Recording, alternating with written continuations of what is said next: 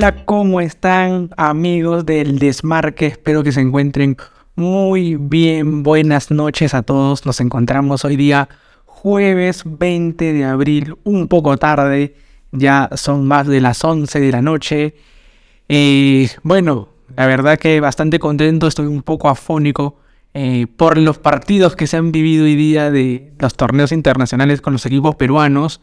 Como les había comentado ya episodios anteriormente, yo soy hincha de la U.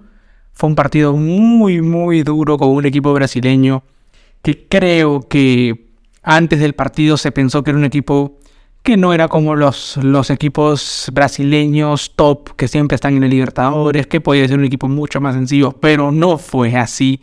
Fue un equipo muy difícil de entrarle, como todo equipo brasileño. Ya vamos a estar comentando, pero también quisiera hacer un paréntesis para resaltar lo que hizo el compadre, lo que hizo Alianza Lima. Pudo ganar en Paraguay, la verdad que ambos equipos, la U y Alianza, dejando el nombre del Perú en alto. Me alegra mucho que haya sido una jornada bastante positiva para los equipos peruanos.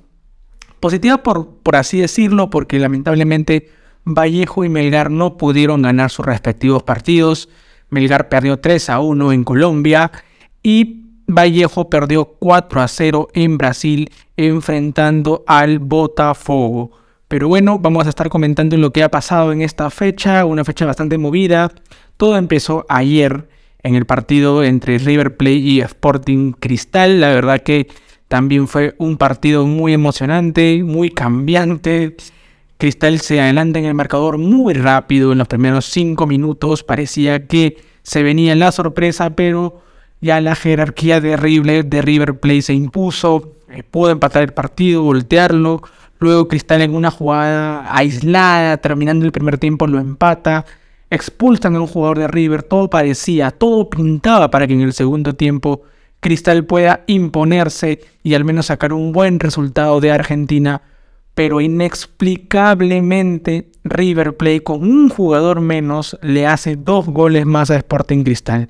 Yo creo que estamos ante ya obviamente una gran diferencia futbolística entre Argentina y Perú. Siempre le hemos pasado mal, pero no sé si era tan justo, justo sí por el trámite del partido, pero esperaba más de Cristal, esperaba más de, Cristal, más rebeldía, que puedan mostrarse de, una forma mucho más eh, agresiva ante un equipo que estaba con un jugador menos todo el segundo tiempo, imagínate, y aún así te hace dos goles, y es algo que, es difícil de comprender, no sé si es algo de la mentalidad, si es como, como los jugadores, eh, un cansancio, técnica, despliegue, yo creo que es un poco de todo en realidad, pero muy, muy complicado, como muy, muy inexplicable como Cristal termina perdiendo por 4-2 con un equipo con 10 jugadores, por más que sea River Plate y no salir a buscar el partido porque tampoco se vio la intención siquiera de ir a buscarlo, intentar. Fue un equipo que se notaba cansado, derrotado, que, que no daba dos pases seguidos.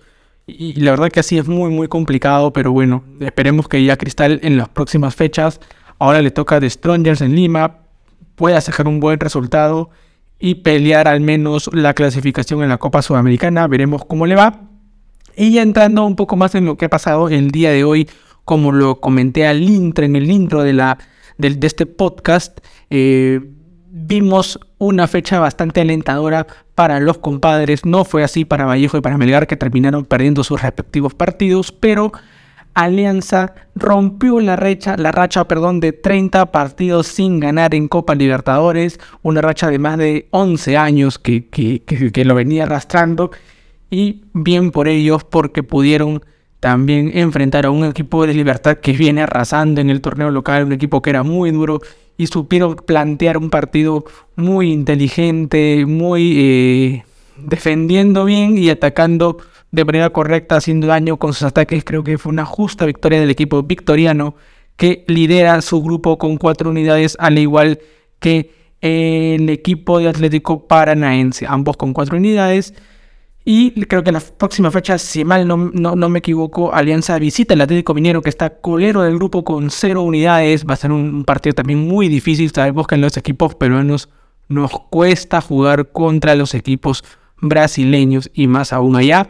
Pero esperemos que Alianza pueda nuevamente sacar un buen resultado.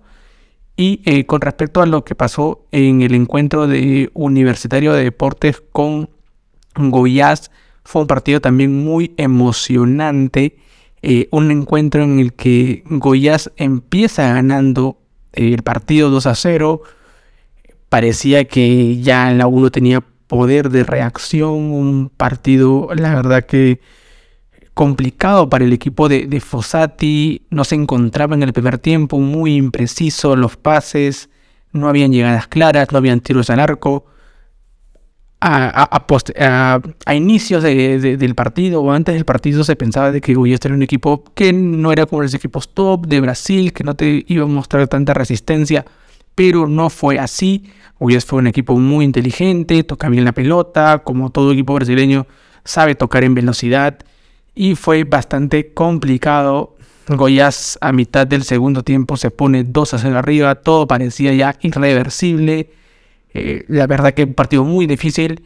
Y en los últimos 5 minutos del partido, cuando ya se acaba la historia, centro eh, de Universitario, centro de Polo y una pelotera en el área y Riveros mm, marca el descuento, el 2 a 1, la U se fue con todo y en la última jugada del partido literalmente en la última jugada del partido, a los 96 minutos, tiro de esquina universitario y cabezazo de Alex Valera para decretar el 2 a 2 del partido.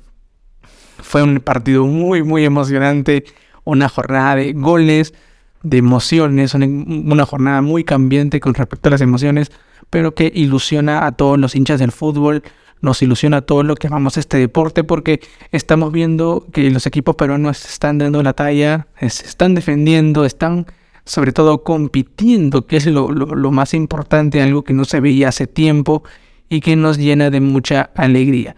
Esperemos cómo nos va la próxima semana en los demás encuentros. Universitario juega de local ante Independiente de, de Santa Fe, que es el segundo en la tabla, duelo de punteros, ambos tienen cuatro puntos, y Alianza Lima se va a visitar a Atlético Mineiro en Brasil. Esperemos que también puedan sacar un buen resultado y ya nos estaremos encontrando la próxima semana para comentar lo que nos deje la, fecha en el torneo internacional.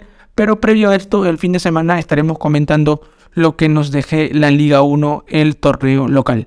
Que estén bien, cuídense. Un abrazo.